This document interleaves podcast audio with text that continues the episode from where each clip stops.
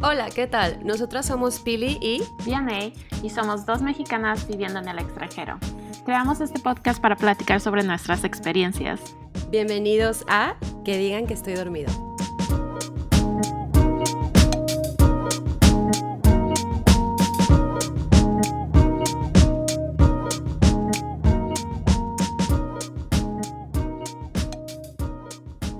Estoy muy contenta hoy porque tenemos el primer invitado hombre después de pues, solo mujeres, entonces ya vamos a hacer aquí variedad de género. Este, y hoy tenemos a Jorge. Hola Jorge, ¿cómo estás? Hola, hola, buenas tardes, buenas noches. Bien, bien, bien. Buenos días, buenas tardes, buenas noches. Silviana, ¿y contigo qué son las? Contigo son las que las. Es la No, una. la una. Es la una. La una. ¿Y ustedes? Yo aquí las Eh, nueve. 11 de la noche. 11 de la noche. Sí, Ay, muchísimas gracias por Sí, desvelarte con desvelando, nosotros. No, con mucho gusto. Está, está bastante chida la idea. Este, ay, gracias. Este, bueno, Jorge yo lo, con- bueno, lo acabo de conocer en realidad a través de una amiga que vive aquí en Bristol y él vive, es es súper cool, la verdad, porque él vive en Bahrein, que yo tengo que decir que yo sé que Bahrein es un país que existe porque mi- una de mis mejores amigas de aquí de Bristol creció en Bahrein y fue y, y- y entonces ya sé que existe. Pero el día que, no sé, un día estaba, cuando recién la conocí estábamos hablando y mm, me estaba hablando de dónde vivía y yo, ¿qué? De Bahrein y yo, ah, sí. Y claro que por dentro dije, ¿qué? ¿Qué, ¿Qué es eso? ¿Y O sea, está eso? yo así de, ah, sí, sí, ya creo que después, no sé, lo de mal, lo de letré mal, no sé, pero lo encontré y dije, "Ah, ok, ya, yo sé dónde está, ya sé que es un país y se me hace muy cool que, que tengamos invitado a Bahrein, porque creo que Diana y tú también tuviste que buscar, ¿no? Me dijiste. Sí, claro. Cuando me dijiste, dije, ok, tengo que investigar un poquito sobre esto porque no tengo ni la menor idea. eh, Sí, Ah, pero tiene, tiene demasiados apodos la islita. eh, somos el, el- el vecino divertido de Arabia Saudita. Pero sí, también a- algunos de nosotros también nos, nos enteramos que existía el país cuando, o cuando me mandaron, o cuando me dijeron, ah, pues hay una islita bien chida en la frontera de Saudi y cosas así. Pero sí, yo tampoco hasta hace varios años yo no sabía que existía.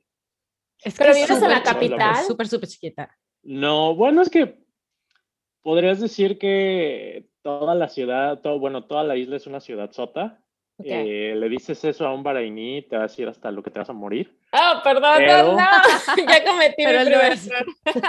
Sí, cuando, cua- cuando, vaya, cuando, cuando hablas con ellos y es de, no, es que tuve que ir a, a tal parte y fueron una hora de manejar. Es de, compa, la Ciudad de México, de Periférico Sur a Santa Fe te aventas tres horas. Y cuando uno Sí. le dice eso a un barainí, sí es de, espérate, en tres horas llego a la frontera de Irak. Sí, efectivamente. Sí, Sí, Bueno, Es que. México es muy grande y se nos olvida. Bueno, o, o a veces no nos damos cuenta hasta que comparamos con otros países y es como así. O sea, para nosotros es súper normal manejar Bueno, a- hasta en México, digo, comparando a la gente que vive en la Ciudad de México y otros lugares, yo me acuerdo cuando era chica de que de repente me decía alguien de la Ciudad de México de que está súper cerquita, está una hora. Es Como que una hora, pues en Guadalajara Sí. era de que en una hora pues ya voy a Chapala y de regreso, o sea, Exactamente. Sí, sí, sí. o sea, no, nada Muy que ver. relativo. Este, pero Jorge, cuéntanos primero de México, antes de que te fuiste. Bueno, un poquito como de dónde eres, dónde has vivido, porque creo que has vivido en varios lugares en México y sea, luego ya nos cuentas cómo te, o si has estado en otros lugares fuera de México que no son Bahrein y así. Pues eh, yo soy nativo de la Ciudad de México a mucha honra. Eh, por cuestiones de trabajo me han tenido pues, realmente en diferentes lugares de- del país. Querétaro, sobre todo, eh, Monterrey, eh, Tampico, eh, Wow. prácticamente por el trabajo. Entonces, pues realmente en todo eso, eh, que no les sorprenda escuchar mucho slang chilango, pero al mismo tiempo con un acento medio, medio del norte. Es una mezcla muy exótica de que básicamente me han tenido por todas partes del país. Pero, No, dime. pero, dime, pero pues, la verdad, de chilango a muchísima honra. Yo, yo, yo sí le, le pongo bolillo hasta el café, sin bronca. No, no voy a rechazar una, no voy a rechazar una, una carnita asada, pero yo sí soy chilango, la, la neta. ¿Cuánto tiempo? Bueno, si tienes un poquito un acento, para mí, alguien, de, alguien del norte de México va a decir, claro que no, porque ellos, bueno, como en todos lados, pero para mí sí, yo de repente sí pensé que tenías un poquito un acento norteño.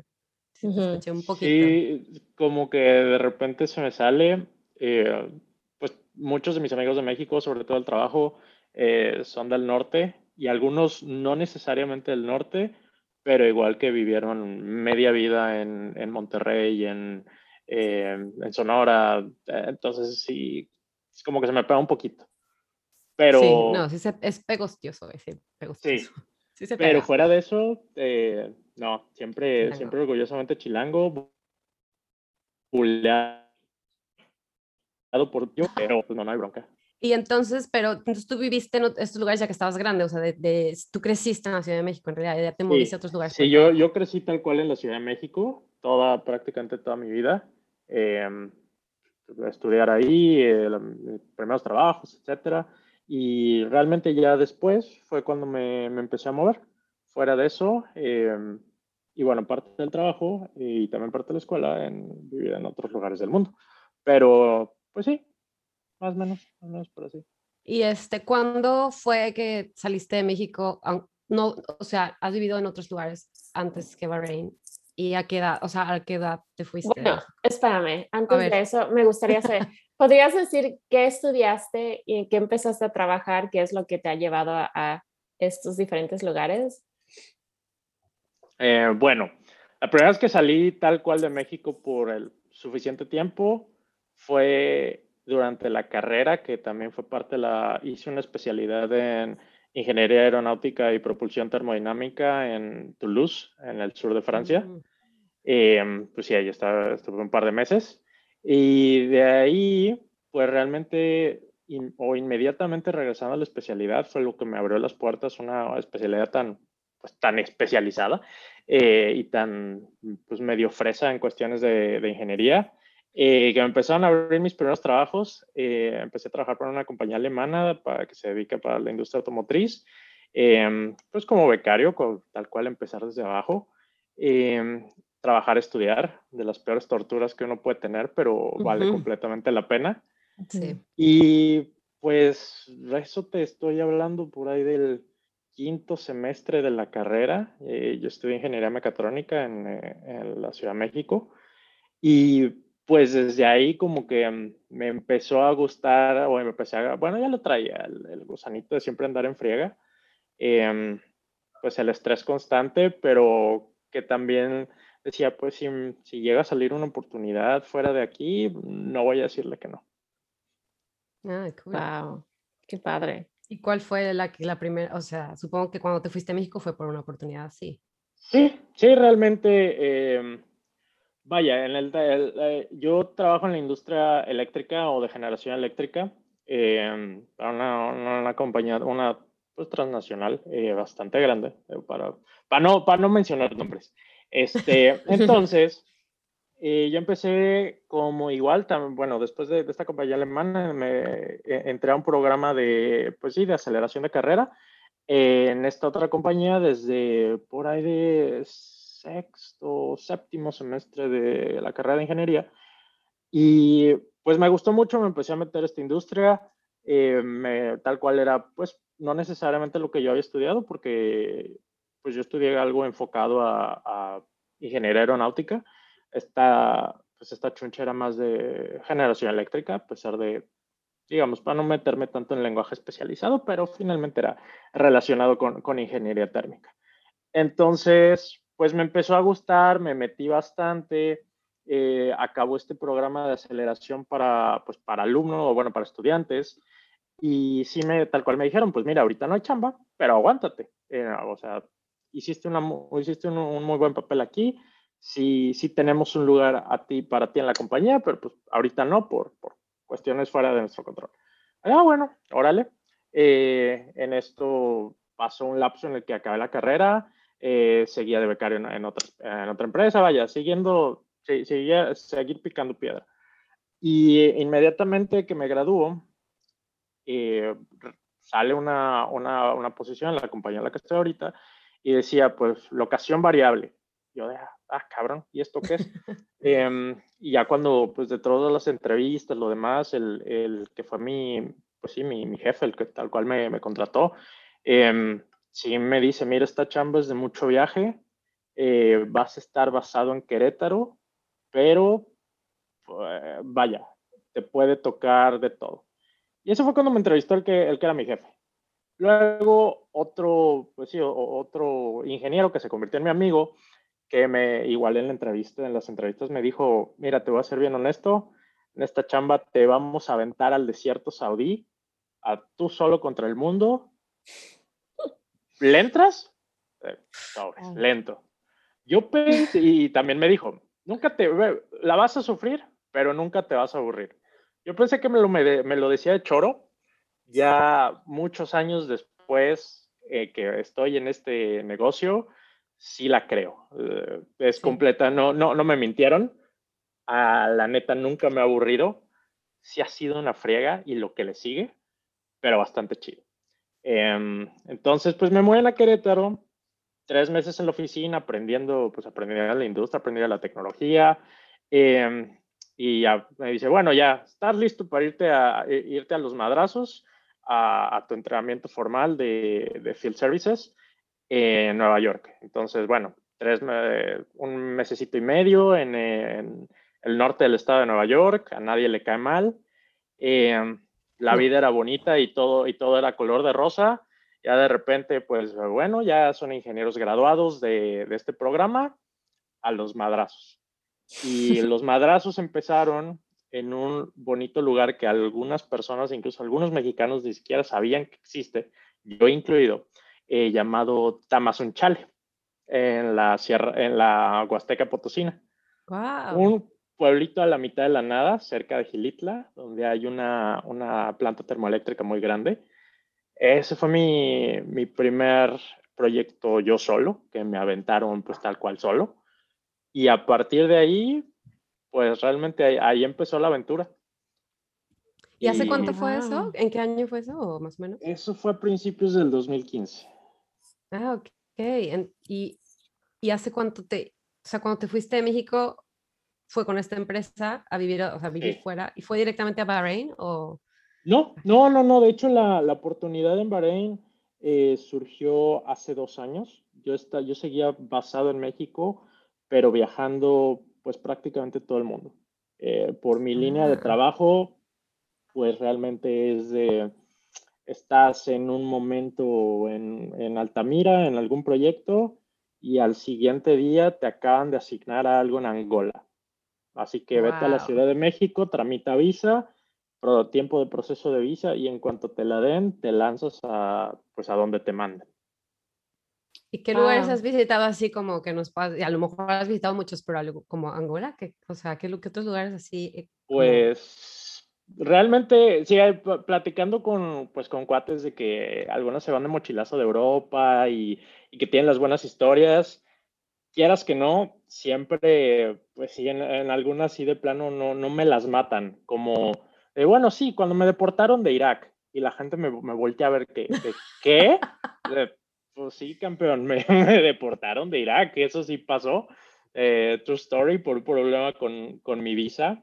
Eh, entonces, pues sí, realmente me ha tocado ir a Irak, me ha tocado ir a Argelia, Túnez, eh, Angola, lugares que uno normalmente no visita por gusto, pero la verdad con experiencias padrísimas. me imagino.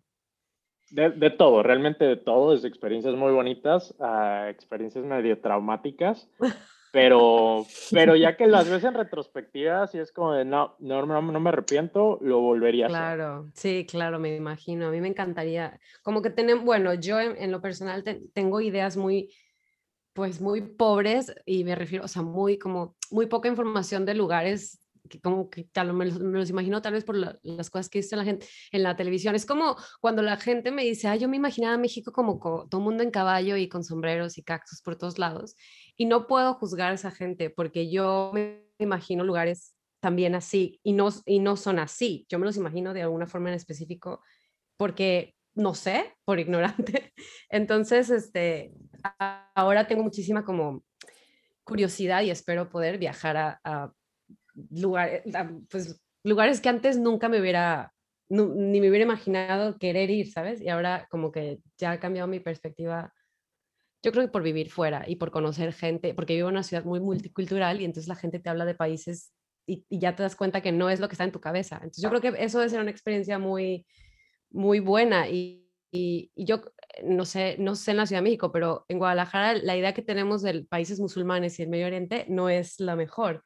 No sé si es por la influencia que tenemos de Estados Unidos de cómo hablan de los musulmanes, pero, pero no sé si tú, si tú tenías alguna como pre idea de cómo eran esos países y luego cuando fuiste te cambió un poco o no, fíjate que siempre he ido a todos los lugares que me han mandado con una mentalidad bien abierta. Eso incluye cuando me ofrecieron una oportunidad dentro de la misma compañía em, en Bahrein. Te digo, yo, yo, estaba basado en, a pesar de estar basado en México, luego, vaya, por diferentes motivos me cambiaban a veces base a, eh, a otros países o vaya a otros estados, etcétera. Pero bueno, para, para no hacer la historia larga, eh, yo estaba basado en México y salió una oportunidad y decía basado en Bahrein. Yo ya conocí al, que ahora es mi jefe, yo ya lo conocía, yo me, me llevo a toda madre con él. Eh, e incluso cuando me, me entrevistó para, para el cargo que ahora ocupo, me dice, oye, ¿tú crees que neta vas a tener un choque o que no vas a tener un choque cultural o algo así? Y es de, compa, tú me has mandado a los campos petroleros iraquíes y aquí sigo. Y, y me aventé en ese tipo de lugarcitos meses tirándole casi a más, o sea, en, tiempo acumulado, dos, dos, años y fracción. Entonces, pues no, o sea, choque cultural, pues historias, historias cagadas, porque la verdad de eso sí hay varias, pero así que de plano diga, no me voy a algún lugar así, no, siempre he ido con una mentalidad muy abierta. Eh, pues supongo que estar rodeado siempre de diferentes culturas, también la, finalmente para la compañía para la que trabajo está, tiene presencia en todo el mundo, entonces pues te toca así como trabajar con alguien en Sudamérica, como estar en llamadas a las, eh, bueno, madrugada de México porque es tarde en otro, en algún lugar random de África, cosas así. Entonces, pues como que uno es de, pues sí, el lenguaje es diferente, la cultura es diferente, pero yo voy con, con la mente muy abierta. Y, y cuando llegué a Bahrein, pues vaya, finalmente no, quieras que no iba solo, pero al mismo tiempo no, iba con gente que ya conocía, con, con gente que me invitó a trabajar en su propio equipo. Y al principio cuando me ofrecieron la oportunidad, yo dije, pues voy a aplicar, a ver si chicle pega. Y luego me pasó como el meme de, ah, la madre no esperaba llegar tan lejos. Em, pero... Y literal. Pero, Pues, no, literal. Pero, pero la, la, neta está bastante está bastante chido porque ahí se aplica el de que si no te da miedo, pues no es un reto. Y pues sí, eso, fue un reto, digamos, irse a, vivir tan lejos. Yo ya, vaya, ya llevaba bastantes años no viviendo con mis papás, eh, pero de todos modos era como de, bueno, antes los tenía un par de horas, alguno que otro vuelo medio largo, pero bueno, ahorita eh, quiero ir a visitar, ignoremos la pandemia, es de quiero ir a visitar a mis papás, madre, son dos días de viaje. Sí. Sí. Qué fuerte, sí. Oye, Jorge, y lo que te iba, o sea, como estás mencionando ahorita, tu trabajo desde que empezaste a trabajar en esta empresa, como que estuviste muy expuesto a diferentes culturas, diferentes, gente de diferentes lugares, pero antes de eso, o sea, ¿qué tanta era tu curiosidad de viajar o vivir en otros lugares fuera de México? ¿O fue hasta que empezaste? No, la verdad bastante. Incluso cuando, cuando hice la especialidad en Francia, eh, yo ya, yo sí tenía esa idea de ya sea me, me, regreso aquí a Francia para un posgrado em, o encuentro trabajo acá. Yo ya tenía ese gusanito de sí, sí me quiero, me quiero ir, quiero buscar otra oportunidad de otro lado. Eh, y vaya, finalmente el, el, trabajo que tengo me abrió esa oportunidad de, pues literal, de ver qué me gusta, qué no me gusta, eh, de todo, desde proyectos muy bonitos en, en, la costa británica, hasta en los campos petroleros iraquíes, en la frontera con Afganistán, o sea, pues la, la, verdad, sí. bastante variado. Sí. no, o sea, drásticos, cambios drásticos que has vivido entonces. en, el, en el sentido de que, o sea, como estás diciendo, de que un, lugar totalmente, o sea, Britania, o sea, me imagino como que es totalmente diferente la, diferente la experiencia que vivir en Irak. Entonces... Sí, y, literal pasa de la noche a la mañana. En, ¿Cuándo fue? 2018 estaba en un proyecto pues en, en, Chester, realmente. Eh, un hotel poca madre, nuestro cliente a todo dar, el equipo de, con el que yo estaba trabajando igual a, todísimo dar. Y ya es de, bueno, ya se acabó, no sé qué, y nomás reviso el correo. Asignado a tal lugar, Bagdad. Fecha de, de viaje, tres, dentro de tres días, o sea, valiendo. Wow. Entonces, pues sí, sí, hay de todo. Y también eh, igual creo 2015, 2016, algo así, saliendo de un proyecto en Kurdistán, eh, lánzate a Santiago de Chile. Wow. Este, pero sí, es que es todo el mundo, es que ya me sacaste hasta Santiago, es que por todos lados. Sí, sí, realmente. Todas las esquinas del mundo. Creo que el, único lugar o la única subregión del mundo que no me ha tocado tanto eh, es eh, Asia-Pacífico. Ah, ok. Y hasta ahorita, de los lugares que has vivido, o sea, ¿en cuál, el, cuál lugar te has sentido? No es que no, o sea, digo, estás tan acostumbrado ahora al cambio que quién sabe si realmente llegas a un lugar y como que te sientes más como cómodo o, hay otros lugares que sientes de que, ay, no sé, aquí, o sea, pues, pues ¿cuáles son los sentimientos que te llegan a, vivir, estar en un lugar nuevo? Porque ahora sí que cultura es totalmente diferente, como que... Pues mira, que realmente, digo, como, como a cualquiera de nosotros que, que pisas México y dices, es que, pues qué padre, qué, qué chido venir a, a de dónde vienes pero ya después de, pues realmente dos años, a pesar de no haber estado tanto tiempo en Bahrein, porque precisamente mi, mi, pues mi trabajo me tenía viajando, eh, pude ir a ver a, a, mis papás en octubre del año pasado. Se supone que tenía semanas de vacaciones y resulta ser de, ah, bueno, este, oye, eres el único que tiene visa rusa activa, eres el único que habla ruso del equipo te puedes lanzar un proyecto a, Moscú, bueno, de hecho ni siquiera a Moscú, a Siberia, eh, pero tienes que volar a Moscú dentro de una semana. Este, ¿Tienes algún problema en interrumpir tus vacaciones? Y ya mi propio equipo me conoce y ya, ya saben, de, saben que nunca voy a decir que no. Entonces, pues, ese, pues échalo de una vez. Entonces, eh, te digo, es, es un trabajo muy padre, es una vida que muy, muy chida de ciertas maneras, pero pues también tiene, tiene el costo, que es te pierdes muchas cosas familiares. Eh, por ejemplo, el año pasado, el 24 de diciembre, yo estaba volando eh, para llegar 25 a la Ciudad de México, irme en cuarentenar para luego ver a mis papás. No. Sí, eso sí es cierto, eso de perderte bodas, funerales, bueno, yo ya me he perdido yo creo que lo que más se me, ha hecho triste son los funerales, porque las bodas sí se me hace triste, pero no, obviamente no tanto, o sea, pero sí, eso es cierto, no lo había pensado, no lo habíamos hablado antes, Vianney, lo de pues, que te pierdes cosas. Claro, sí. Entonces sí, el costo, sí. Y este, ¿y qué, qué lugar? Bueno, no sé si vas a poder escoger uno, pero ¿qué lugar te ha llamado? Es que has estado en tantos que no sé si esta pregunta viene al, puede tener respuesta, pero que te haya llamado mucho la atención, de que te acuerdas. Sí, yo sé que debe haber más de uno, pero alguna pues, ciudad que es bonita o que diferente. Que, o sea, que sí puedo decir, y te digo que apenas que, que después de estar en pues, casi dos meses eh, entre México, Nueva York, Rusia, eh, yendo y viniendo, de hecho les decía a mis papás, pues cuando, cuando tenía 23 años de estar cruzando el Atlántico eh, dos veces a la semana, puta, pues me sentía James Bond. Ahorita hacerlo ya, ya años después, pues espérame, ya cansa acá. Entonces, pero incluso después, vaya, después de tantos meses de estar fuera de, pues de, de, casa, estar fuera de Bahrein, ahora que regresé y regresé solo por una semana, eh, la neta sí fue un, un, sentimiento muy padre de me siento en casa, esta, esta pequeña islita me hace sentir en casa. Wow, qué bien.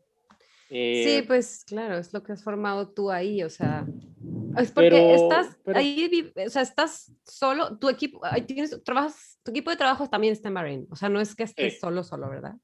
Sí, no, no, no, mi, mi equipo, mi equipo de trabajo, mi jefe, amigos del trabajo, eh, e incluso un, un par de amigas que ah, es lo que demuestra que el mundo es muy pequeño, eh, que conocí en la prepa, terminamos en, en- reencontrándonos en Bahrein. Wow. En serio, por, wow. por diferentes circunstancias que las llevaron a ellas a- allá. De verdad, años de no vernos, obviamente, de no, o de hablar nada más circunstancialmente por Facebook o alguna cosa así. Y pues de estar los tres ahí, o sea, se, se formó una, una amistad muy bonita. Y ah, ahorita una de ellas se tuvo que regresar a México, bueno, está, está en Guadalajara. ah, otra de ellas está en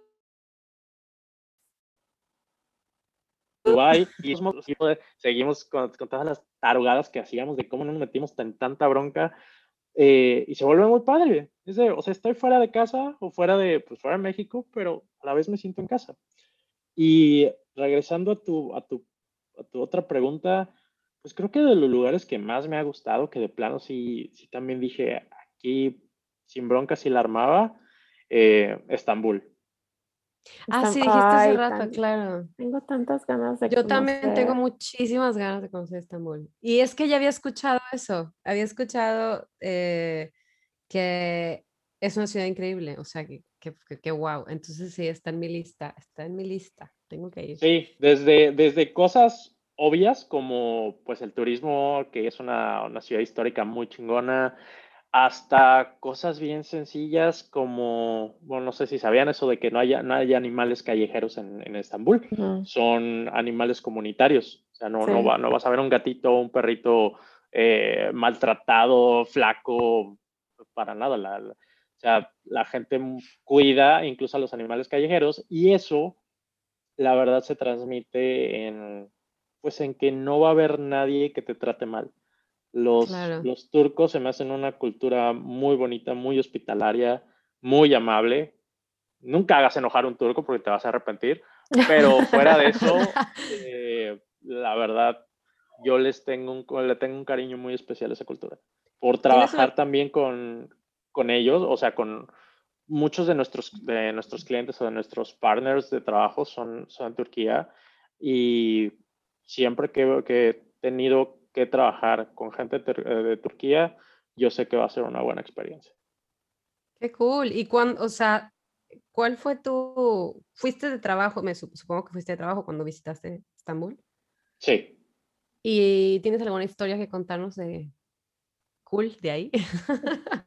o, Pues de o algo que, de- que- de, todo, desde, o sea, por ejemplo, cuando, cuando me, me- me deportaron de Irak, porque esa es otra historia bastante divertida, que de hecho eh, yo, yo venía del Reino Unido, eh, hacía vía escala vía Turquía y llegaba a Bagdad, y ya llego a Bagdad y me dicen, tu visa no es válida. ¿Cómo que mi visa no es válida? No, que no ves lo que dice aquí, que no sé qué es de carnal, está en árabe, no lo leo. O sea, te, te lo escucho y te lo medio entiendo, no te lo leo. Y ya me dicen, bueno, este, tu visa no es válida, no puedes entrar al país, te tenemos que regresar a dónde vienes. Ah, chido. Eh, pues, mándame en el primer vuelo que tengas a Estambul y ya. Dice, no, no, ¿de dónde vienes? Yo de, no me vas a mandar hasta perro Manchester, ¿verdad? No, que sí. Entonces, el vato del aeropuerto de Bagdad empieza a ponerse bien intenso, me empieza a gritar en árabe. Yo pierdo la paciencia, le empiezo a gritar en español. Se saca de pedo de que obviamente desconoce qué es ese idioma y todas las majaderías que le estaba diciendo porque ya me había hecho enojar. Ay, no, qué, qué cosa. Y, y le dije, bueno, a ver, estás viendo que acá traigo, te- tengo una visa turca. Yo no tengo pedos con Turquía, tú tampoco. Entonces, mándame a Estambul. Y ahí me quedo ahí que arreglen la bronca de mi visa. Y ya, me dice, bueno, órale, va. Ya me la hacen de jamón, me meten en el primer vuelo a, a Turquía un par de horas después. Y aterrizo y pongo en mi Facebook, este, siendo detenido, siendo deportado por la migra iraquí. Y un, pues un amigo que lo conocí de, nuestro equipo, de, nuestros, de uno de nuestros clientes, lo ve y me dice, ¿a poco andas acá? Jálate, cena. Y es de, órale, va. También por experiencia, cuando un turco te vaya a decir cena, normalmente el 90% de las ocasiones va a ser pedota. Entonces, eh, y, hay, de todo, ¿eh? y hay de desde pues, turcos musulmanes que no toman alcohol, pero que son fiesteros, o sea, es, una cultura fiestera. Eh, entonces, pues ya también ya, ya me la sabía. Es de, sí, regreso al rato, no sé qué, y, me dice, no, que cae a cenar, no sé qué tanto. Em, vaya, después de haber tenido un día tan terrible, que de plano llegar y es de, me siento en casa, la neta. Claro, sí. Y igual está esperando ahí hasta que se aclarara la bronca de la visa, no sé qué. Y me dicen, ¿qué estás haciendo como los dos días? No, pues aquí chileando sin hacer nada, esperando que se arregle este, este asunto. Eh, Kyle, tengo boletos para, para ir a ver al Besiktas, un equipo muy popular de, de, fútbol de Estambul. Igual, si, si uno piensa que los mexicanos somos pamboleros, es porque uno nunca se ha ido a meter a un estadio de fútbol turco. Wow.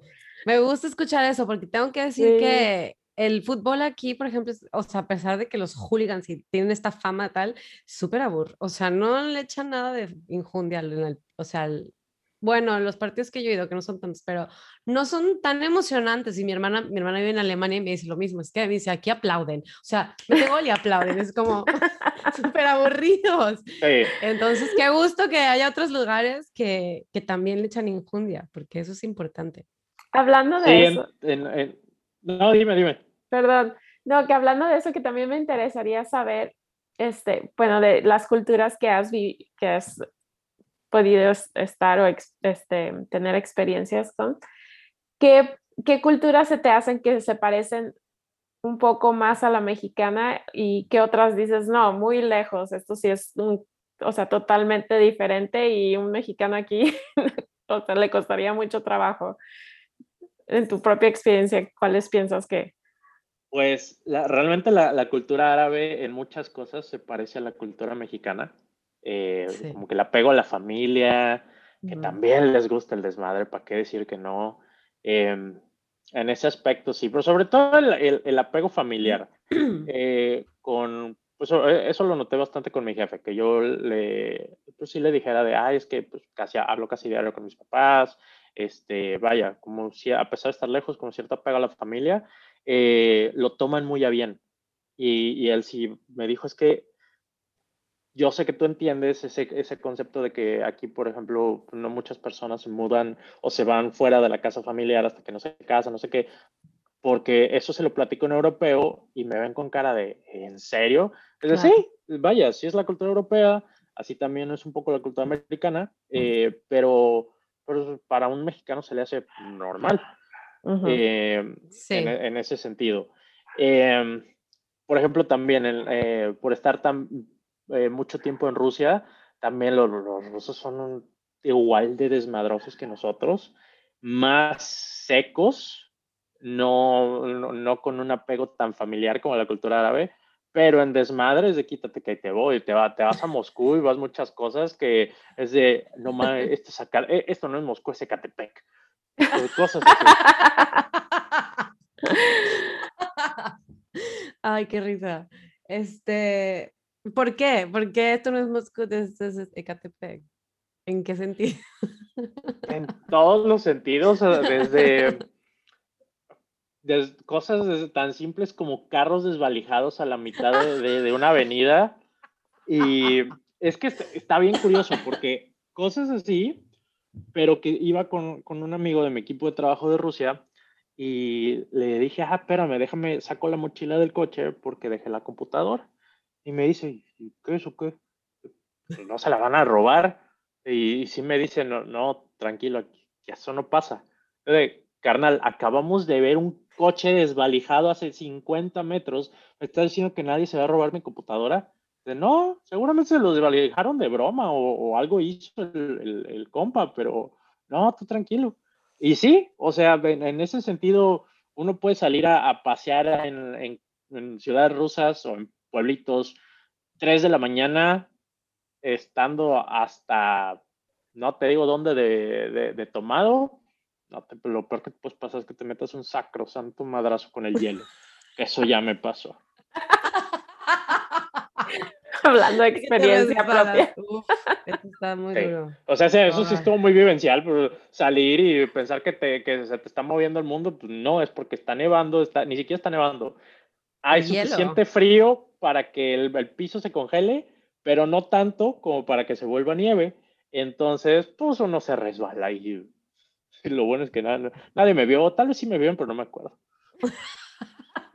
Fíjate que a mí me pasó, y fui a Grecia el año pasado, a Creta, y pasamos por muchos pueblitos que yo volteé y dices, es que si a mí no me, no me dices que estoy en Grecia, yo así esta esquina o esta parte, yo perfectamente podría pensar que es México. O sea, muy, había cosas muy parecidas y, no sé, otra vez viene esta idea, esta idea que tengo yo de, o tenía yo de ciertos lugares que eran completamente diferentes a México y no son tanto. Y también me pasó un poco con, no, yo no he estado en Asia, pero, en ningún, eh, o en ningún país musulmán, pero vi en una clase que tuve en la maestría de como teoría de la multiculturalidad, este, nuestro profesor era pakistani inglés, me parece que mitad, mitad, y nos puso, nos hablaba mucho de eso, pero nos puso algunos videos, no me acuerdo exactamente qué era, pero yo le decía, tenía una amiga mexicana, yo le decía, es que eso que está, eso que estamos viendo era como un tianguis y había mujeres, claro, tapadas, pero con el velo que usaba mi abuelita. O sea,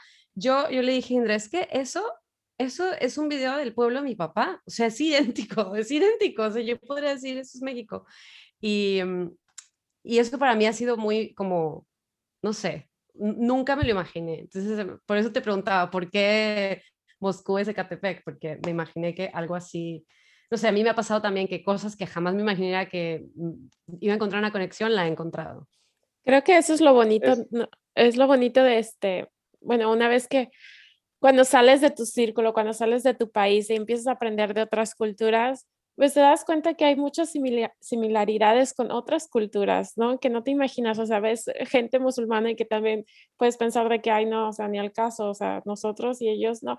Pero si te das el tiempo y investigas, conoces gente, pues sí, o sea, todos tenemos cosas parecidas. Y es, o sea, es lo, es lo padre, es lo bonito de poder este, tener las experiencias. Que, te Ajá. Que como que te identifiques con otros y no es como somos súper diferentes. O sea, está padre encontrar diferencias, pero que al final, este, que hay también similitudes y que te puedes identificar con alguien que de una cultura que jamás te hubieras imaginado y te identificas y, y haces una conexión padre. Sí, de, con, con un amigo eh, de, de, mi equipo de trabajo de, de Bahrein, un día me, me veo una, una cosa en, en, Instagram que era como de, sí, un, un, un, compa que una vez arregló el aire acondicionado, lo tienes que invitar a tu boda. Y se lo mandé y le dije, ¿ves? Creo que por eso he encajado también aquí. Esto es algo que pasaría en cualquier familia mexicana. sí. sí. Entonces, sí, en, ese sentido, pues sí, no, no he tenido ninguna flojera, ninguna, pues sí, ningún choque cultural.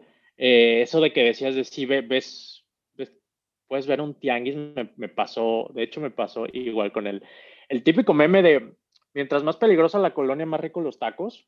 Me pasó con un amigo en Egipto que, me dice, te voy, a, te voy a llevar a un lugar de, de shawarmas callejeras, pero de, de, a toda madre. Ah, órale, pues vamos, si se arma. Y me dice, pero hay que ir temprano porque no nos puede anochecer ahí. Yo de, ah, ya sé para dónde va esto, esto pinta bien.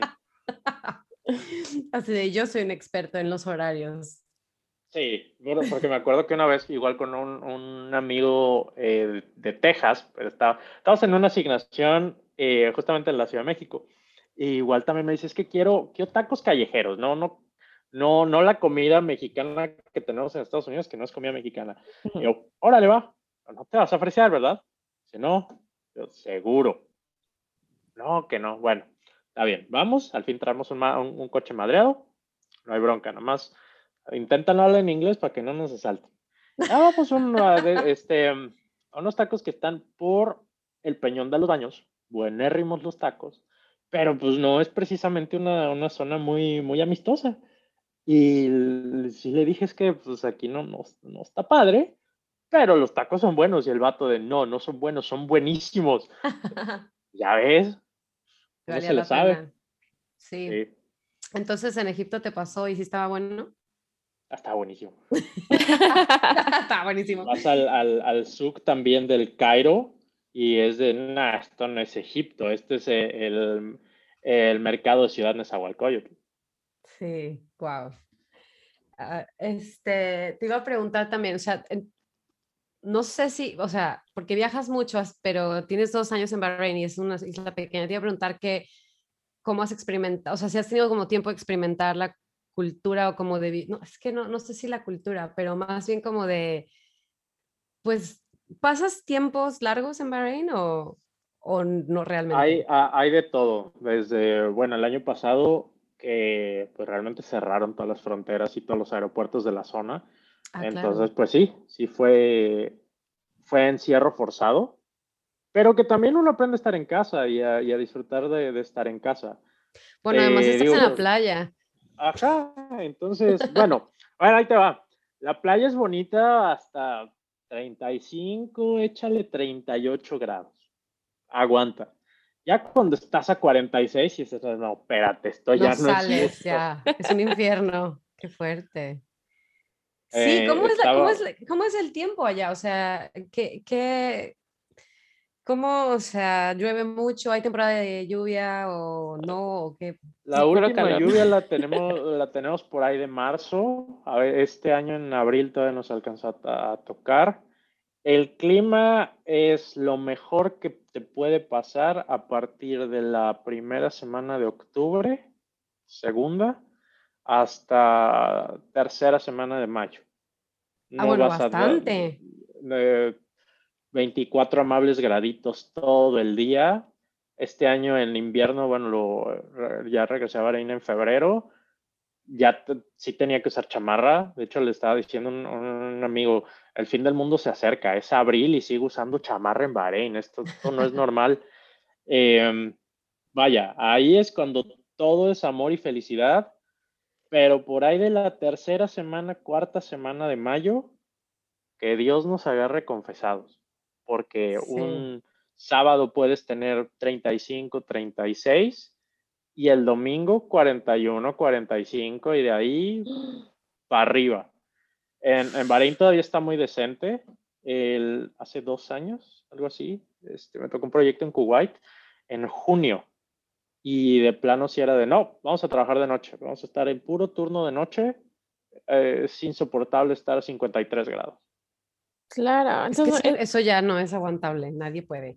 No, no, no. O sea, entonces me imagino de que ha de pasar mucho eso también. Ya ves, no sé qué, no sé si Pili, ¿te acuerdas de que estábamos hablando de que en México normalmente en el verano, pues la vida es realmente en la noche cuando ya se, ya se escondió el sol y que ya puedes salir y disfrutar y realmente caminar en la calle a gusto. Entonces me imagino que algo así ha de pasar allá, ¿no? De que, o sea, todo, mientras esté el sol, todos están escondidos en el aire acondicionado o donde puedan esconderse del sol y ya cuando empieza a hacer un poquito más de frío. O, bueno, este, menos calor, vamos a decir. Y menos calor, o sea, que ya se escondió el sol, es cuando ya la gente empieza a salir y a hacer más cosas. ¿Eso pasa sí, ya? Tal cual, en el, en el verano la vida es completamente nocturna. Eh, empieza eso a partir de, de, Ramadán, que la gente en el día pues no come, hay, hay muchos rituales religiosos y demás. Entonces, pero en las noches, y vaya, antes de, de la pandemia, mm, eh, bueno, Ramadán es básicamente Navidad por un mes. ¡Wow! en, en toda la descripción, cenas familiares masivas, regalos, ofertas, eh, es Navidad por 30 días, es, la mejor descripción. Y incluso para los que no somos musulmanes, es solamente muy padre. Me, me tocó estar en, vaya, en Ramadán, antes de la pandemia. Eh, pues la gente excesivamente amigable, eh, siempre, lo, pues sí, los compañeros de trabajo, los amigos de trabajo, te mandan así como eh, dátiles a tu casa, así de bueno, de parte de la familia, tal, o sea, muy, pues sí, muy, muy navideño el asunto y muy, la verdad, un ambiente bien padre. me tocó en, dos ocasiones que, vaya, cuando se rompe el ayuno del día, se hace pues una comida eh, se llama iftar y eso también se vuelve como la típica cena corporativa de Año Nuevo eh, con la gente del trabajo y un ambiente muy padre. A pesar de que uno no sea, no sea musulmán, no, no tiene uno por qué estar peleado con eso. Claro. Ay, qué cool. entonces, hablas un poco como de esa diferencia pues cultural, porque eh, pues es, bueno, no sé si es completamente distinta, pero ¿cómo ha sido para ti vivir en un país musulmán? Pues realmente ni, un solo pro. Al menos Bahrein y Emiratos Árabes y Qatar eh, son países en los que hay muchísimo extranjero, muchísimo extranjero occidental, que no tienes una sola bronca. Qué eh, bien. Puedes irte a cualquier, a cualquier bar y tomar, tomarte una cerveza sin problema. Eh, creo que lo único, y se me hace, en ese sentido, no se me hace malo, todo lo contrario, donde te agarren manejando eh, tomado, o sea, pero pasado, no te la acabas. Pero qué bueno. Esa iba a ser mi siguiente pregunta. Supongamos, ojalá algún día podamos visitar Bahrein, Pilar. pero, ¿cuáles son las cosas que dirías, ok, estando aquí, no se, no se hace esto. O sea, cosas culturales o cosas, este, o de reglas de que... Que, no les gusta a ellos. Ajá, que tal vez son normales. Ajá, que tal vez son normales en, este, hacerlo en México o lo que sea, pero de que allá, estando acá, regla número uno, nunca hagas esto. Como mi primer error de que no preguntar si viven en la capital, que ya me corregiste. Sí, no preguntar. Ahorita, por ejemplo, que, estamos en Ramadán, sí se considera de, pues de mal gusto comer o beber agua o lo que sea enfrente de alguien que está ayunando. O sea, sí se toma, sí, sí te lo pueden tomar como una grosería. Eh, Eso lo hacen por 30 días. Sí. Y, y, cuando, pero están ayunando, y, pero en algún momento del día comen algo, o sea, ¿cómo funciona su ayuno? Ah, perdón. Eh, haz de cuenta, empieza, eh, vaya, esto, esto empieza a las 4, 4 y media de la mañana del primer día de Ramadán, que se hace un, literal, un súper desayuno. Y ese, ese momento, hasta que se empieza a meter el sol, que es eh, pues básicamente el primer rezo del día y el último, la gente ayuna todo ese tiempo y eso significa nada de, nada de comida, nada de agua. Em, obviamente cuando alguien tiene alguna condición médica, mujeres embarazadas, etcétera, eh, son muy, pues vaya, comprensivos en ese aspecto. Pero hay gente muy, muy dedicada y amigos personales que, o sea, me pasó con, con, un compañero de trabajo aquí. Finalmente también lo que hago, parte de mi trabajo incluye ah, el 90% de mis asignaciones, pues esfuerzo físico. Y yo estaba revisando unas cosas en el, sistema de control de la, de la, planta termoeléctrica y yo tenía a mi compañero metiéndole aire a ciertos transmisores de presión y me dice, oye, ¿cuánto nos falta? yo, ¿por qué? No, pues es que la neta ya me anda cargando. No, ya tengo la, la, la garganta bien seca, no sé qué. Yo fue de madres. Eh, pues, compa, aquí le cortamos. No, no, no creo que te pase nada este, esto puede esperar mañana, porque finalmente, pues sí, cuando tienes esfuerzo físico y no has consumido ningún alimento, hay gente que de plano no toma agua. Yo, por ejemplo, durante el mes de Ramadán, sí aguanto lo del ayuno y eso lo hago, pues básicamente en solidaridad con mi equipo de trabajo. Que sí les digo, miren, esto de, de rezar y de muchas cosas, pues no, yo sí soy medio el anticristo, yo no, no le entro a eso. Pero sí entiendo ese concepto como de pues, pureza y eso. De, yo voy a ayunar con ustedes, aunque yo no le entre a los restos, aunque yo no le entre a muchas de las tradiciones. Finalmente, todos somos un equipo de, de campo, que nos la vivimos en campo eh, y nos aguantamos la misma frega. Yo le entro. Entonces, la claro, para que, tú no te comas ahí tu sándwich enfrente de ellos, pues, ¿no? Y, tu agua, tu Coca-Cola. Incluso también de, de, mis, eh, de, mis amigos y compañeros que no, vaya, con los que no estoy trabajando físicamente, eh, de todos modos, sí es como de, pues es que es, es una cosa muy cultural de ustedes, yo le entro, no, no tengo ningún problema. Lo único que sí, de eh, donde sí me atrevo a decir pinto mi raya, es con lo del agua. Con lo del agua sí, esa sí no, no, no me la aguanto, pero eso de estar desde las 4 de la mañana hasta las 6 de la tarde sin comer, sí, sí, sí, sí se arma, no hay ningún problema. Y eso es todo, o sea, al día siguiente otra vez comer a las cuatro y media de la mañana. Sí, Ah, ok, ya. O sea, pensé que eran más, Entonces- o sea, pensé que eran varios días seguidos, pero entonces solo es durante el día, entre las cuatro y media y las seis de la tarde. sí, Ah, por ok. 30 días. Digo, no, no, y- no- no se dice fácil. Se, se dice fácil, pero te mueve, te mueve tu ciclo energético, de, vaya, fisiológico muy cañón. Eh, uno se vuelve, bueno, pues, precisamente como empiezas a, le empiezas a meter energía a tu cuerpo por ahí de las 6, 7 de la noche, pues ya no te puedes dormir. Entonces, uno se vuelve muy activo durante la noche. Pero luego te tienes que levantar súper temprano para desayunar a las cuatro y media de la mañana. Sí, pero por ejemplo, las, las horas de trabajo, tal cual en los business hours en, en Ramadán, en todo el mundo árabe, nadie te va a contestar un correo, un teléfono, lo que sea, antes de las 10 de la mañana. Y 10 de la mañana es el que está madrugando. Pe- Pero se, le- Ah, pero se levantan a desayunar y luego se, ya se quedan tranquilos, pues. O sea, sí, se levantan a, la- a las cuatro y media al, al primer rezo y a, ten- y a tener el, ah, pues el, se llama suhur. Y de ahí se, la gente se va a dormir hasta las 9 de la mañana, 10. Ah, Entonces- ya, ya, ya, ya. Se vuelven a dormir ya. Es que ya entendí. Entonces sí está bien que se- si comes a las seis de la tarde y no te puedes dormir, pues está bien porque yo decía, te tienes que levantar a las cuatro y media, te tienes que dormir, pero es que vuelven a dormir ya. Sí. Ah, bien. Entonces, pues se, se invierte mucho el, pues tal cual el ciclo al que uno está acostumbrado. Eh, te digo, no, nadie te va a contestar el teléfono antes de, de las 10, 11 de la mañana. Ok, Eh, las horas incluso de oficina, de oficinas de gobierno, bancos, etcétera, Todo en cambia. horario de Ramadán cambia. Los restaurantes, cosas así, vas a encontrar cosas abiertas hasta las 3 de la mañana y lleno como si fueran las 12 del día. Ah, ok. Ah, sí. Ah, mira, Em, qué bien. Una de las cosas que más atesoro y, la más, y sobre todo la atesoré durante cuando estuve haciendo la o escribiendo la disertación de la maestría, eh, Starbucks 24 horas.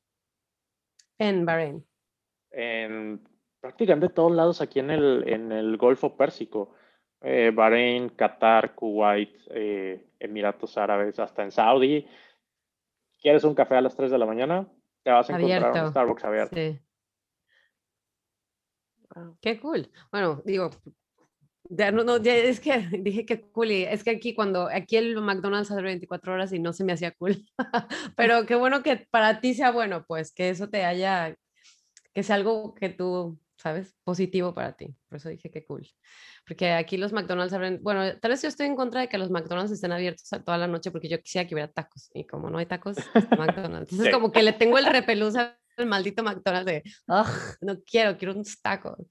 Pero bueno, hay kebabs que se le parece un poquito al, a los tacos al Sí, pastor. Sí, sí, los sí. que allá estar buenísimo, ¿no? Los Sí, kebabs. sí he tenido, ha habido debates muy fuertes de la diferencia entre un taco y un kebab o una shawarma. Eh, sí, sí han sido debates bien intensos. Ay, no, sí son diferentes. Espérate, sí, no, ¿cómo que no? Completa, completamente, te pero hácelo entender a alguien que no ha comido en su vida comida mexicana de verdad y que te, cuando, cuando fui a Argelia, eh, bueno, la primera vez fue en Túnez y luego, otra en Argelia, que estaba con un amigo argelino y fuimos a comer, eh, puesto ahí súper callejero, cerca de la planta, además, eh, y, el, y el compa pide tacos y yo, chinga, tacos en Túnez, bueno, órale. Y ya veo, es compa, esos no son tacos. O sea, sí, sentí- Oh, sí, ¿Qué sí, era? sí ¿Cómo sen- son? sí sentí como le dieron un librazo al águila, la verdad. Ah. Sí, sí se siente ¿Cómo? ¿Por gacho. qué? ¿Cómo fue? ¿Qué eran? Imagínate los tacos de Taco Bell, pero en jodido. O sea, no, ya, ya Pero los entendí No era por un burrito, no era un burrito, no era un taco, Ay, no era una shawarma, sino todo lo contrario. Ay, no. Y Oye. dicen tacos. Qué terror. Me da risa. No, ahorita, o sea, comparando de los tacos y la shawarma y eso, me, me acuerdo cuando llegué aquí, o que le pasa a mucha gente mexicana de que van a lugares de, donde hay kebabs y shawarmas y eso, y es de que, ay, venden tacos al pastor, pues porque tiene, y la decepción de que no, no, aquí no ya hay no. A mí me pasó, la primera vez fue en Muni, que fue a ver a mi hermana, y me dijo, mira, esos son como, como esos son, o sea, no, no me pasó eso porque ya me, me explicó desde antes que eran los trompos iguales a los del pastor, que están inspirados en los en esos trompos, el que inventó el trompo del pastor, realmente sí se inspiró en ellos, porque decía, ay, nos copiaron, y no, no nos copiaron. Pero, pero nosotros, sí, claro, se inspiró, pero no copiamos. O sea, a lo mejor el estilo en el que cortan la carne y la ponen en el trompo, pero, y bueno, en la, como se, el grill también, pero, lo, pero no, no, no es lo mismo. Perdón, pero no es lo mismo. No, no, es lo mismo. uno aprende a... Uno aprende a taco cuando se lo tienes que explicar a alguien que en su vida ha visto un taco de verdad. Sí. Y a mí, y la verdad es que, digo, lo otro también tiene su encanto. O sea, en Grecia yo comí los gyros y el, o sea, que son los, los wraps estos, están súper buenos, la verdad. O sea. Ah, son buenísimos. y saliendo del antro, a la madre. Ajá, o sea, eh, te da como esa misma sensación que no tienes que ir a un McDonald's, básicamente. Este, que puedes comer algo buenísimo, y, pero es distinto. O sea, sí, es, sí a veces es triste la interpretación que le dan a los tacos. Los tacos. Qué pena. Sí. sí. Y de repente también te encuentras sorpresas muy padres. Aquí en, ahorita estoy igual por viaje de trabajo en Qatar, un restaurante mexicano buenísimo. Eh, igual en Bahrein hay un eh, restaurante mexicano que algún, un bahreiní, eh, me contaron por ahí el chisme, un bahreiní, pues con lana, que se fue de vacaciones a Cancún y dijo, yo quiero uno de estos allá y se llevó un chef de Sinaloa, eh, un, este, un manager, no creo que de Cancún, algo así, o sea, hacer las cosas como se deben. Entonces, de repente me da el homesickness y si voy por un aguachile. Claro, ay, qué ah, rico. Yo tengo una, mi amiga creció en Bahrein, ella es este, mitad, eh, half, bueno, perdón, half, es este filipino-inglesa y, pero creo que nació y, o sea, vi toda su vida hasta los 18 años en Bahrein. Y me contó que había un restaurante mexicano cuando estaba chica, no creo que sí era un, como que sí era un mexicano. Y me decía que ahí fue cuando probó los frijoles refritos y que era como su cosa favorita, los frijoles refritos.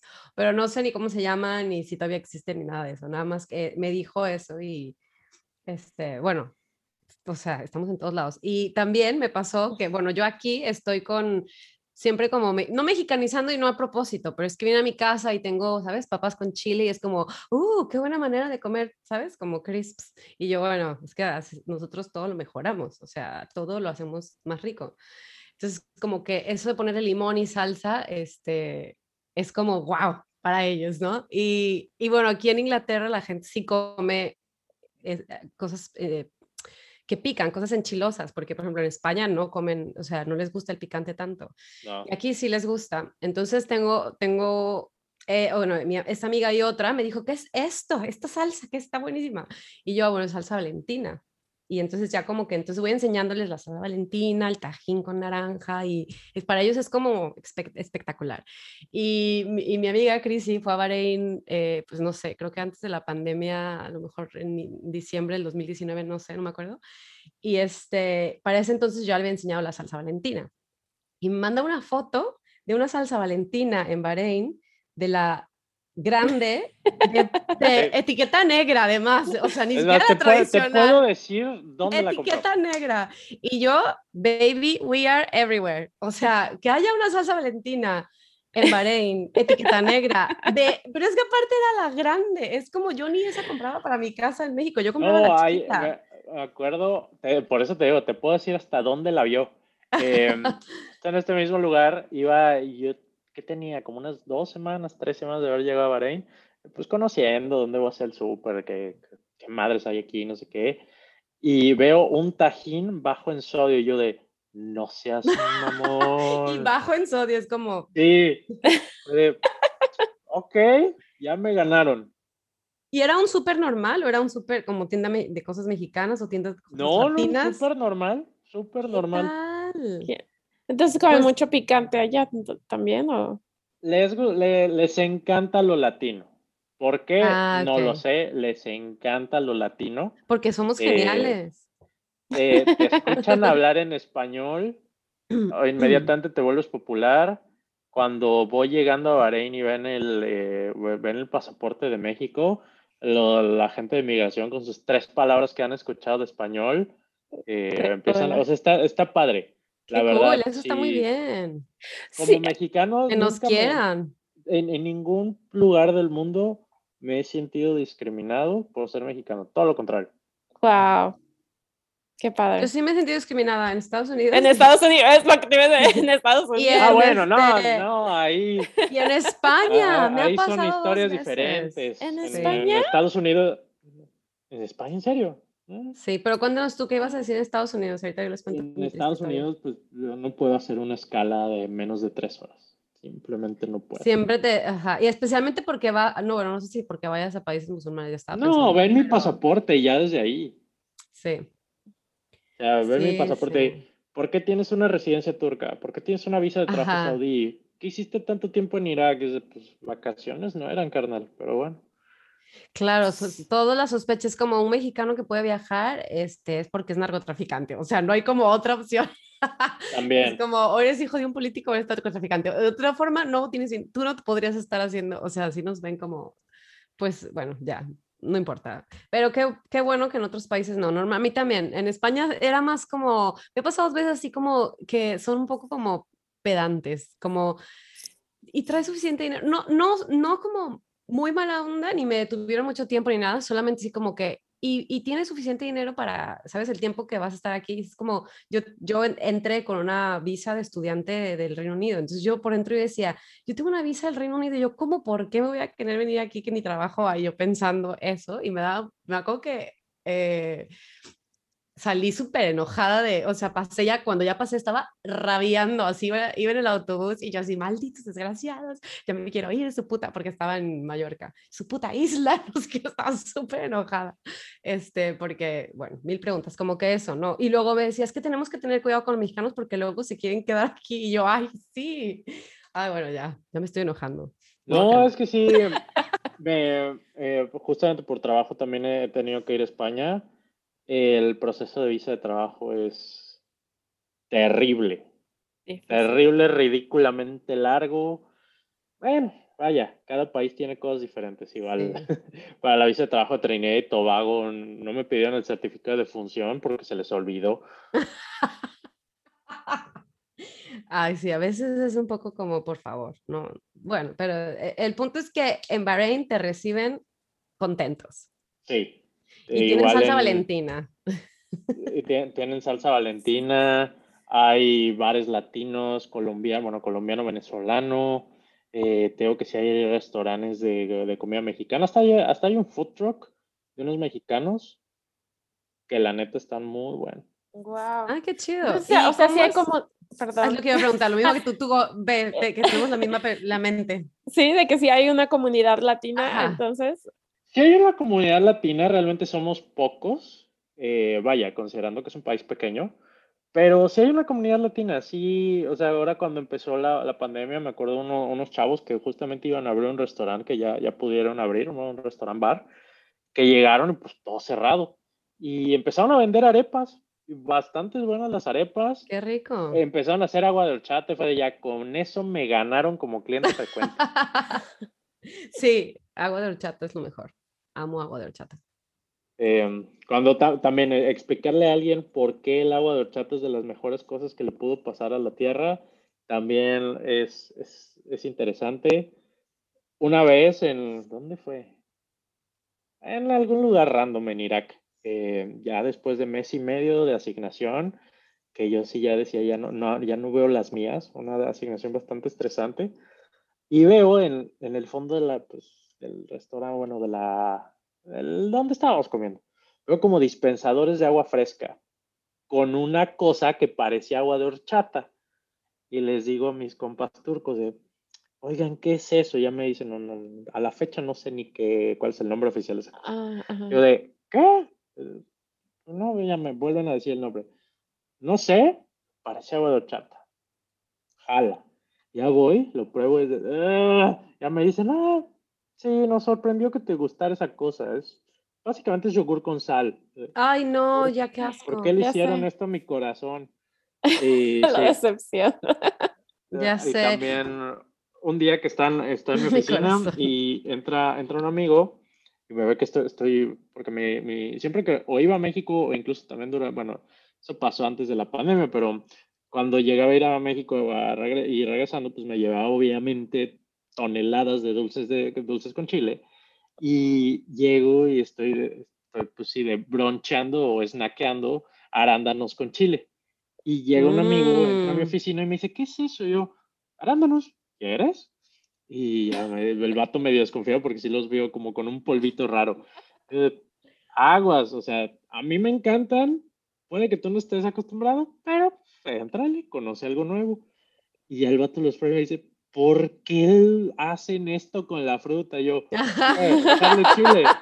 Eh, si es que ustedes los mexicanos le echan chile a todo, es de sí, nos gusta el dolor.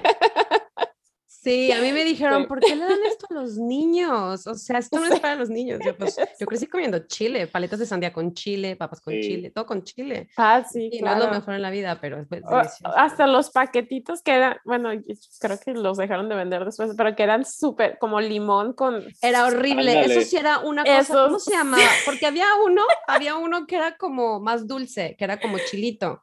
Pero No, el- pero es- Lucas, el- se llamaba Lucas. A Lucas. polvito ese de Lucas, claro. Era lo, lo que te mataba, el- o sea, era una acidez horrible. Yo no sé cómo, eso sí no se dar a los Horrible. niños. Era asqueroso. Sí, Yo me pero- acuerdo que una, ay. Una En la- en amiga, la primaria. una amiga, una amiga en la primaria.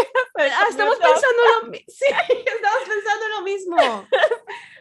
fue como un reto de la primaria y hizo hasta audiencia con todos los niños de Claro, la se primaria. sí, dos. dos Es paquetes hechos. Se estaba muriendo, se estaba muriendo. Era Seguramente. Horrible. Sobrevivió. Este, Sigue viva. sí, creo que sí, no, sí sigue viva, sí sigue viva, Pero fue, fue bastante, sí, creo que sí se arrepintió en el camino. Este, bueno, vamos a llegar a las preguntas, a las preguntas, Jorge. Sí, claro. hablando de comida, hablando de Sí, comida, hablando de comida. este, ¿qué es lo primero que quieres comer cuando llegas a México? Pues difícil, difícil decisión. Normalmente es cualquier cosa que cocine mi mamá, lo que sea. Oh, ¿Y qué cosa que cocina te gusta mucho? Sí, de las que cocina alguna. te- Chilaquiles. Así, Claro, Chilaquiles. Tal sí, cual. ya, sí, sí, Ah, Sí. sí. qué rico. Ay, sí, hace extrañar la comida hecha en casa, ¿no? Así que, ay, mi mami me hace de Sí. comer. Sí, es que me- un día que me, me dicen uno- unos amigos de, no, pues qué padre que te la vives, eh, que te la vives en hoteles o comiendo en restaurantes, no sé qué es de, No.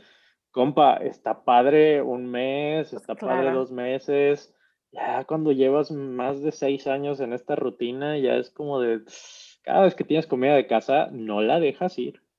Sí, Claro. claro. Sí, no Ay, se no sé. compara. Bueno, y ahora mi pregunta, aunque creo que más, más o menos lo, este, lo contestaste antes, lo contestaste antes, ay, perdón. Este, pero ¿qué es lo que nunca hace falta en tu maleta? O sea, cuando, cuando vas a México, ¿de qué llenas tu maleta para regresar a donde vayas? Piña Bueno, a cual- enchilada, ¿Cómo? piña enchilada. Piña, Piña enchilada. mm, pero es como deshidratada. Deshidratada, sí, sí, sí. Qué rico. Uf, sí. Porque aquí venden, el otro encontré. ¿eh? El otro encontré aquí mango deshidratado, pero claro, pues en Chile. ¿Nunca Sí. has probado, Glaucia? Piña, no. No, la piña no, no, con enchilada no. Bueno, next time que vayas, ya sabes. Buscaré, buscaré. Luego, ¿qué canción es la que más te llega? Mm, O sea, cualquiera, cualquiera, de la, cualquiera de la Sonora Santanera, porque me recuerda mucho a mis papás. Cuando, cuando era chico y salíamos de viaje, ah, eh, era siempre el soundtrack de cualquier viaje en familia, la bendita Sonora Santanera, que cuando uno es chico, la alucina es de qué madre es esto, la música de, de viejito, Claro. no sé qué. Ya, ya, ya tiempo después, ya que a uno le empieza a entrar la madurez, es como de, neta, qué padre. sí. Cual- cualquier Sí, canción no. inmediatamente que la, me, me pasó ah, el, el año pasado. Tuve que hacer una, hice una escala en el aeropuerto de Madrid y por algo empezaba, eh, eh, escuché a lo lejos eh, una canción de la Sonora Santana y fue de, ay, mis papás. Ah, Claro, ay, sí. Ay, eso Ah, sí es padre. ay, yo, yo estoy igual que tú. Y además de que cuando eres niño, pues no bailas cumbia, pero ya cuando creces y bailas cumbia es lo mejor. La Santa. Ah, sí, claro. Una de las mejores, Claro. claro. Sí, no, nunca, nunca va a faltar que de repente mi Spotify se ponga en algún mood extraño y es Los Ángeles Azules mediodía o estar, Ah, eh, o igual también, este, ay, los Cardenales de Nuevo León que el otro día atacaron mi, mi Spotify toda la tarde y yo trabajando, pues, pues ya estamos aquí. pues, Los Cardenales de. Nuevo León no los conozco, pero ya los, los voy a escuchar. Sí, ya. Bueno, y como la última pregunta, eh, este México lindo, querido, ¿qué dices tú? ¿Que digan que, esté- que, estés que estás dormido? Y que me traigan aquí. Sí. Sí, Sí. siempre. Sí, Sí. 100%. Ve- Ah, qué bonito. Sí. ¿Crees que algo, crees que llegaras, o sea, digo, no sé cuál es tu plan de, de trabajo, o sea, seguir trabajando ahí toda tu vida y seguir viajando por todo el mundo? ¿O crees que llegarías a regresarte a México y ya quedarte un rato allá o vivirías en otro lugar?